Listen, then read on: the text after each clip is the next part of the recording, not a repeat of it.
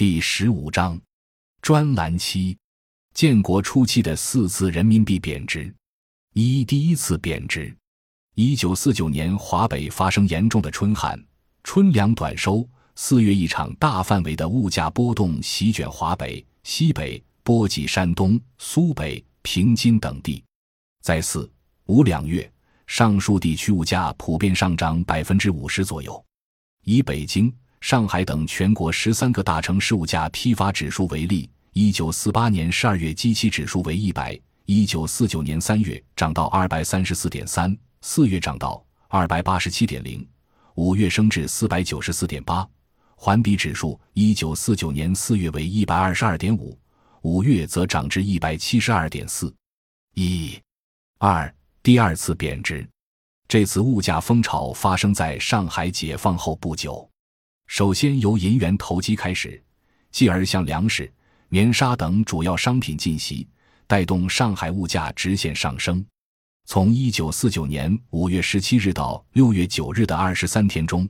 总指数上涨二点七倍以上，黄金上涨二点一倍，银元上涨一点九八倍，米上涨二点二四倍，纱上涨一点四九倍。纸币的通货地位即被黄金、银元所排挤。从六月二十三日到七月二十一日近一个月内，纱价由三十二点五万元上涨至六十一点五万元。棉纱重量单位不详，原文如此，上涨百分之八十九。粮食上涨别猛，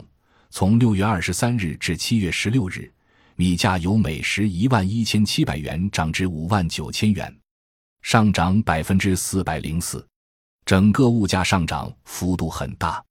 七月物价指数上升二百零四点六一，比六份上涨一百零四点六。各种主要商品七月平均价格比六月上升百分之五十至百分之二百，平均物价也急速抬升，物价风潮如野火般骤然蔓延到全国。三第三次贬值，这是建国后物价涨势最猛、波及范围最广、局面最紧张。延续时间最久的一次全国性物价涨峰。一九四九年十月一日，中华人民共和国在北京宣布成立。从十月十五日开始，以上海、天津为先导，华中、西北跟进。首先是进口工业原料如五金、化工等价格节节上升，接着纱布、粮食价格大幅度跳升，推动整个物价猛涨，每天上涨百分之十到百分之三十。人民币币值狂跌，批发物价指数一九四九年六月为一百，十月升为三百零二点五，十一月猛涨到七百二十点九，十二月则达到了九百九十八点三。京、津等全国十三个大城市的批发物价指数九月为一六百六十七点五，十月涨到两千一百七十九点四，十一月创下五千三百七十六点六的记录，十二月则攀升至七千四百八十四点二二。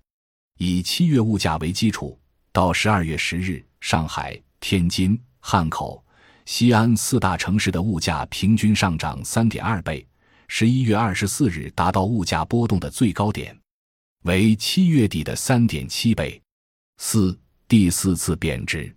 一九五零年春节前后，投机分子利用上海市场春节红盘看涨的老规律，和国民党飞机轰炸上海。电厂遭到严重破坏，工厂停工，春节前消费品供应趋紧等机会，在粮食和纱布上掀起又一次物价风波，带动全国物价上涨。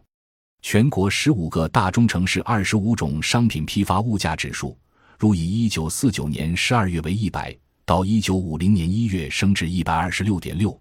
二月升为二百零三点三，到三月则上涨为二百二十六点三。分地区来看，以一九四九年年底为基期，重庆上涨百分之一百八十六，西安上涨百分之一百三十二，广州上涨百分之七十三，天津上涨百分之八十三，上海上涨百分之七十一，武汉上涨百分之六十八，沈阳上涨百分之五十七。后期的物价上涨速度远远高于货币发行量增加的幅度。资料来源：一。一九四九至一九五二中华人民共和国经济档案资料选编综合卷，中国城市经济社会出版社一九九零年版，第一百一十一页。二、一九四九至一九五二中华人民共和国经济档案资料选编综合卷，中国城市经济社会出版社一九九零年版，第一百一十一页。除已标明出处的内容外，其余数据均来自贺水金。试论建国初期的通货膨胀及其成功治理。史林，二零零八年第四期。以上论述都不过是表明了我们多年来强调的两个观点：一是高通胀危机主要爆发在现代工商业资本集中的城市；二是危机压力下的私人资本不仅会顺周期做空，而且会把资金从实体生产转向投机经济。这两点。从新中国咕咕坠地之际就很明显。